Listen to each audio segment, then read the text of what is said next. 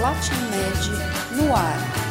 Vem com a gente comunicar, engajar e transformar. Olá, muito bem-vinda, muito bem-vindo a mais uma edição do nosso podcast, o LatinMed no ar. Eu sou Patrícia Guimarães e hoje não estou sozinha. E depois de muito tempo, só comentando as notícias do marketing digital, hoje estou acompanhada do Ale, o Alexandre Dias, nosso social media. Bem-vindo, Ale. Obrigado, Paty. Ah, muito bacana ter você aqui com a gente. Antes da gente começar nosso papo, só lembrar o pessoal que quem não conseguir ouvir esse episódio todo agora, pode voltar depois. Quem perdeu os outros episódios também é só buscar a gente nas plataformas, na que preferir.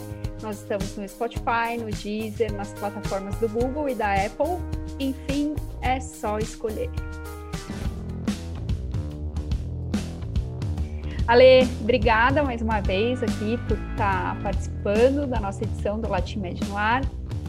É, a gente estava conversando um pouquinho antes de iniciar a gravação falando sobre as questões do Facebook, né? Que acho que nesse ano de pandemia foi uma surpresa aí para a gente, né? Uma das ferramentas mais utilizadas, marketing digital, e que a gente tem observado que tem dado um trabalhinho aí para vocês que são da área de digital, né? Conta um pouquinho para a gente como é que está sendo essa experiência, o que, que você tem percebido aí de mudanças do Facebook, que está sempre mudando, né? Por conta do algoritmo.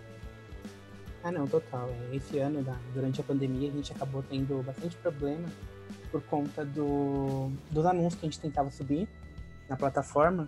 Eles têm uma regra que eles chamam de conteúdo controverso. Então, eles dizem que você não pode tentar promover, é, tentar tipo, vender usando temas sociais. Então, durante a pandemia, o Covid, é, muita gente acabou tentando aproveitar essa onda para aumentar as vendas mas existem pequenas regras que precisavam ser cumpridas. Uma outra coisa que dificulta bastante é que o Facebook ele tem uma aprovação que é primeiro por um robô e depois passa por uma pessoa. Então, o robô esse ano ele estava assim bem firme né, na parte de reprovação. A gente que trabalha com marketing de saúde, a gente sabe que é um pouco delicado, né, fazer anúncio para essa área, mas esse ano específico o robô estava barrando bastante. Então, esse ano foi um ano de desafio para quem trabalha patrocinando post no Facebook, no Instagram, foi bem complicado.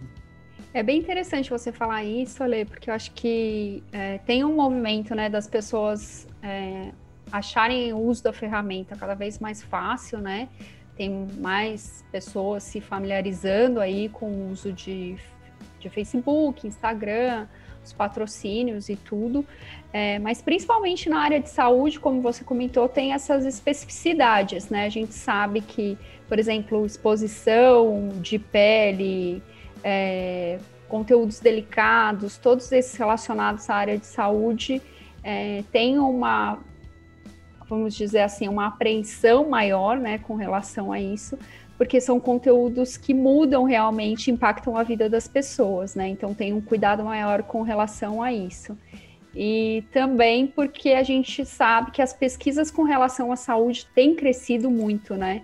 As buscas, né, com relação à saúde cresceram muito por conta desse momento de pandemia, de saúde mental também, que está um pouquinho mais delicada para a maior parte das pessoas, né? E também esse, esse movimento do Facebook de dificultar um pouco essa parte de patrocínio acaba sendo uh, é uma espécie de tentativa de acabar com as fake news. Por incrível que pareça, o Facebook, pelo menos nessa parte de patrocínio, eles têm bastante cuidado. Eles, eles até colocam esse robô rodando para poder barrar de início e aí para poder ter essa análise um pouco mais minuciosa. Mas é uma tentativa de realmente não tentar espalhar tanta notícia falsa acho que é uma coisa bem bacana assim, do, da empresa de tentar fazer isso nesse momento, porque a gente sabe quanto notícias falsas se enrolado, principalmente nesse tema. É meio delicado mesmo. Muito legal você falar disso, Ale, dessa questão das notícias falsas, né? A gente tem sempre um cuidado bastante grande também de indicar para as pessoas que busquem informações verdadeiras, não espalhem por aí, né? Facebook, WhatsApp, que a gente sabe que são meios de disseminação de fake news.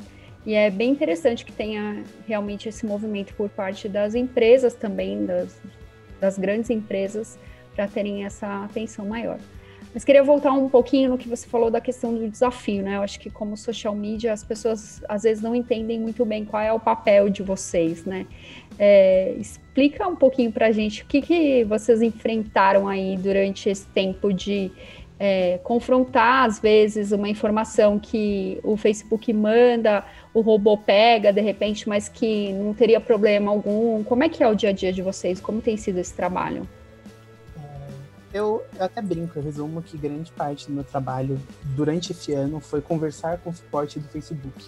então, sempre que o Facebook ele barra algum anúncio, ele dá uma possível razão, não é nem uma, uma razão certeira, ele dá uma possível razão, e aí você precisa entrar em contato com esse suporte.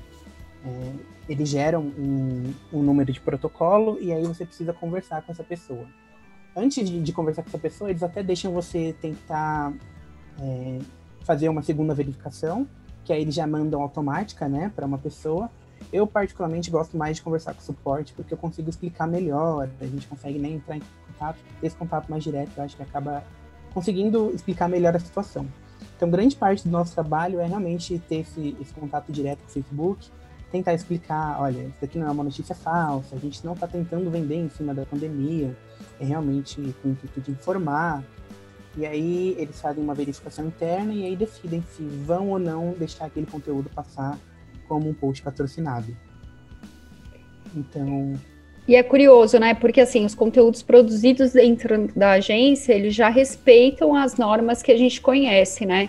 Que é de não ter um conteúdo apelativo, de ter uma escolha ideal de imagem, coisas que a gente já conhece que de repente as redes poderiam barrar. E aí fico imaginando para quem não tem esse expertise, né? Como tem sido essa experiência de tentar patrocinar conteúdo no Facebook? Deve estar tá voltando coisa rodo aí, né, Ale? Não, total. E ainda assim, é, às vezes quando a pessoa não tem essa expertise, é um pouco delicado porque existe o caso de suspensão de conta, que é um, um caso um pouco mais grave, né? Muitas vezes a gente consegue não, não recuperar essa conta eles até fazem um reembolso do dinheiro que você tinha nessa conta, se você faz por boleto, ou eles, eles realmente fazem esse reembolso de cartão, mas quando você tenta patrocinar muitas vezes é, anúncios que, que são problemáticos, que eles consideram problemáticos, eles fazem a suspensão da conta. Uma maneira de segurança, né? Realmente, para tipo, não deixar essas, essas pessoas que tentam disseminar notícias ruins é, passarem impunes. É claro que muita gente que não está fazendo esse tipo de prática acaba sofrendo, o que é bem ruim, mas é compreensível. É por isso que eu sempre digo, eu acho que o suporte do Facebook ajuda bastante, até mesmo quando existem mudanças que o Facebook ainda não conseguiu colocar nas políticas de, de publicidade.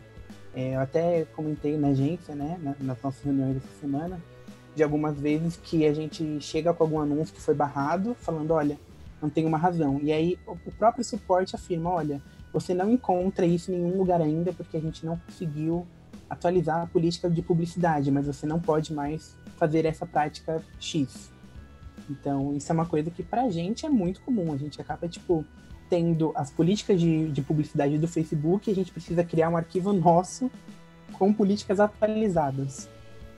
É muito curioso isso. E também mostra o valor, né, do trabalho de uma gestão de uma conta, né, Ale? Acho que às vezes o cliente chega para a gente achando que é só fazer uma interação ali com o usuário que chega, fazer um comentário num post e tal, e vai muito além disso, né?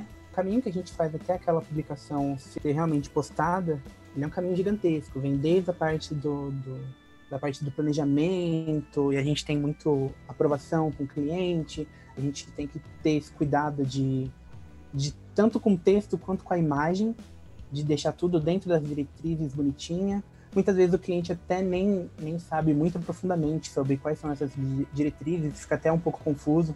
Muito cliente, quando é realmente novo, eles ficam tipo, poxa, vocês poderiam ter deixado o texto mais dessa maneira, e a gente precisa ter aquele cuidado de explicar, olha, isso fere as, as políticas de publicidade do Facebook, não é possível. Então tem todo esse trabalho para até chegar naquela postagem que muitas vezes as pessoas acham que realmente é uma coisa muito rápida, muito simples, que é realmente só chegar, criar uma imagem rápida e postar um texto, e não, é, é um pouco mais profundo que isso. E ela estava falando da questão de que às vezes as contas são suspensas, né? Nesse caso, por exemplo, de existir uma suspensão, é possível recuperar a conta? É, a, primeira, a primeira atitude é realmente uma, uma suspensão. É, existem casos de advertência, então a advertência está lá, olha, você feriu ah, as regras de publicidade, fica mais alerta. E quando é feita a suspensão, é realmente entrar em contato com o suporte, tentar explicar da melhor maneira. E assim, essa análise ela não é feita no suporte. Então você vai utilizar o suporte para abrir um chamado. O time interno do Facebook vai analisar, então eles levam em consideração todo o histórico da conta, vai ter uma pessoa que realmente vai dar uma olhada, ver se é uma coisa comum você ferir essas práticas.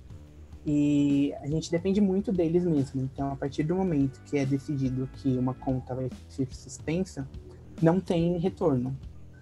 Então, uma vez que a conta é suspensa, o que dá para ser feito é criar uma nova conta. Eles vão fazer esse reembolso da conta anterior e é começar do zero novamente. Isso, que, é que eu ia te perguntar. E aí perdeu seguidor, perdeu todo mundo que estava lá, o histórico de todas as publicações, tudo, já era, não tem choro. Exato, não tem choro. E até mesmo a parte financeira, que é um pouco delicada, é, ela não é feita no Brasil. Então, se você acaba fazendo por boleto, se você tem essa conta de anúncios que é feita, que você investiu dinheiro nela, para fazer um reembolso também vai ser uma dorzinha de cabeça, porque você precisa mandar toda a documentação para o Facebook, isso vai ser analisado fora do Brasil, é analisado por ordem de chegada, os pedidos, então assim, você vai gastar uns dois, três meses aí para conseguir esse dinheiro de volta. É por isso que eu digo, muito cuidado com o que você vai patrocinar. E é por isso que a gente diz, procurem quem sabe. Exatamente gente, sabe, a gente tem essa questão de é, tomar advertência, porque foi igual eu falei, realmente é, é muito de humor, parece. É às muita mudança tem... rápida, né, Ale? Muita mudança rápida. Total, às vezes a gente até brinca, a gente tem grupos internos na, na, na agência, né, que falam bastante sobre anúncios. A gente fala, olha, gente, não é possível, olha isso daqui, essa, essa publicação eu vou ter que passar por uma análise é, humana, porque o robô barrou. Será que vocês veem alguma coisa que eu não vi? Então a gente passa por muita gente isso, e até nisso, tipo, às vezes tem esse problema de ter que pedir uma solicitação humana, então imagina para quem realmente não conhece. Por isso que eu digo, por mais que marketing digital pareça uma coisa muito simples para quem está por fora, não é.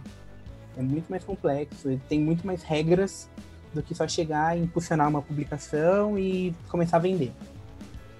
Muito legal, Ale. Adorei, acho que é um, uma pincelada aí do dia a dia do trabalho de vocês mas que ajuda é, as pessoas que estão ingressando nesse mercado ou que às vezes já estão aí há algum tempo também é, usando as redes sociais para se comunicar com os clientes, com pacientes, com beneficiários, mas que também não tem tanta noção de como é que é o dia a dia de trabalho de vocês. E é muito interessante falar disso, porque assim, além de mostrar um pouco mais é, a expertise né, que tem por trás desse trabalho, também faz um alerta da necessidade de realmente ter cuidado para não perder a conta. Bem interessante mesmo. É por isso que eu digo, é, realmente, verifica muito bem qualquer informação que você vai colocar na sua página. É, até mesmo quando é, você contrata terceiros que não são especialistas em saúde, quando você contrata, às vezes, uma pessoa que não tem essa especialidade, é muito delicado. É realmente é questão de procurar especialistas na área.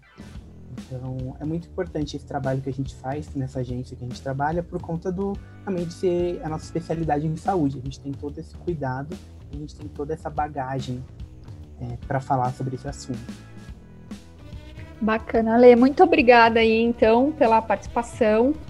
É, vamos deixar o convite aí também para as pessoas que têm dúvidas ou que querem saber mais a respeito de outros assuntos de marketing digital falarem com a gente, é só mandar uma mensagem para contato@latinmed.com.br e falar com o nosso time aí de especialistas. Obrigadão, Ale, pela participação. Eu que agradeço, Paty. Até mais. Um abraço, pessoal. Um abraço, pessoal. Tchau, tchau.